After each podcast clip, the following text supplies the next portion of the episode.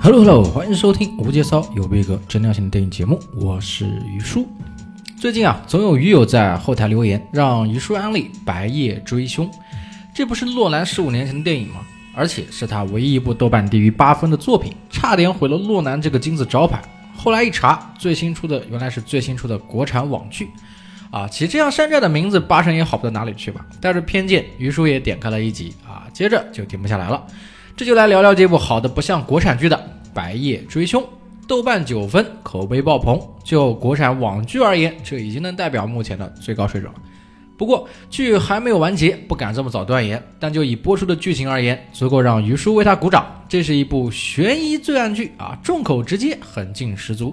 一开场就是一口被鲜血被鲜血染红的鱼缸啊，伴随着一声声顿响，残忍的连环杀手手起刀落。与此同时，电视里播放了一条埃及通缉令啊，被通缉的是灭门一家五口的嫌疑犯关宏宇。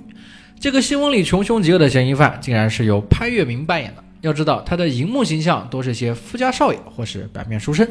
这一次呢，除了要挑战与以往形象反差巨大的角色以外，潘粤明一人分饰两角，演了一对性格截然不同的孪生兄弟。性格不同，身份也对立。弟弟关宏宇是灭门惨案的通缉犯，哥哥关宏峰是金港破案率最高的刑侦专家，在业内是个传奇人物。哥哥不相信弟弟会干出灭人满门的暴行，一心想要查出真相。但是从证人证词到指纹信息，所有证据几乎都指向弟弟，这让他在警局的身份很是尴尬。不止下属议论纷纷啊，就连曾经的同事兼好搭档的周巡啊，对他也是处处提防，派人监视。因为亲属回避原则，他不能亲自办弟弟的案子，于是跟警局闹翻，辞职走人。但为了能看到案子的卷宗，他跟周巡达成了君子协定啊，回到警队无偿办案。而周巡一方面是想利用关宏峰的办案能力来破案，另一方面是想控制他，顺藤摸瓜抓到他弟弟关关宏宇。看似君子协定，其实各有所图。不过话说回来，周巡对关宏峰的怀疑的确是正确的。其实这兄弟俩就住在同一个屋檐下，他们通过交换身份来隐藏身份啊。因为哥哥患有严重的黑暗恐惧症，所以白天由哥哥出门办案，晚上就由弟弟出面。为了不穿帮，他们要做到里里外外都一致，从衣着、发型到疤痕，哪怕是头发里看不见的伤痕啊，也得拿块砖自己补上。就连细微的体重差别也不能放过，只重了一公斤也得马上减肥。除了外貌体征，两个人的行为方式也得一致。为此，弟弟花了半年的时间学习哥哥生活的点点滴滴和一系列刑侦技巧。不过，面对重大嫌疑案件啊，两个人就得联手闯上双簧了。哥哥在暗处指挥，弟弟在明处表演。这种巧妙的双胞胎设定，不由得让于叔想到了诺兰的《致命魔术》。从这个以上可以看出啊，编剧肯定是个洛兰迷。不过，在《致命魔术》中，双胞胎的身份啊是在最后作为谜底揭晓的，而《白夜追凶》则是从一开始就把真相摊开在观众面前，观众成了这个秘密的知情者，不由得跟着兄弟俩一起紧张。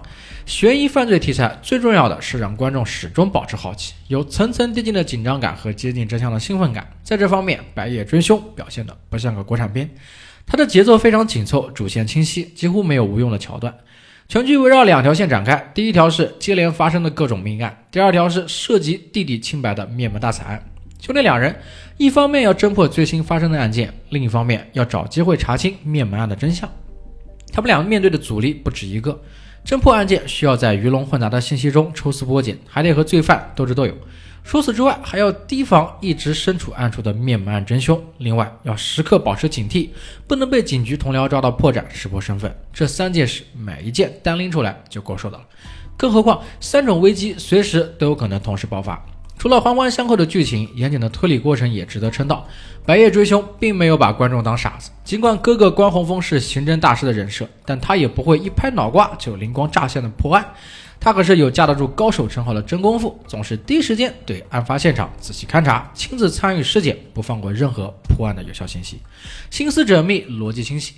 他从受害者手心的老茧和手指腐蚀程度等信息交叉判断出了受害人的职业，大大缩小了排查范围，加快了案件侦破进度。由于他的超强办案能力，也使得回到警局这件极具争议的事变得合理。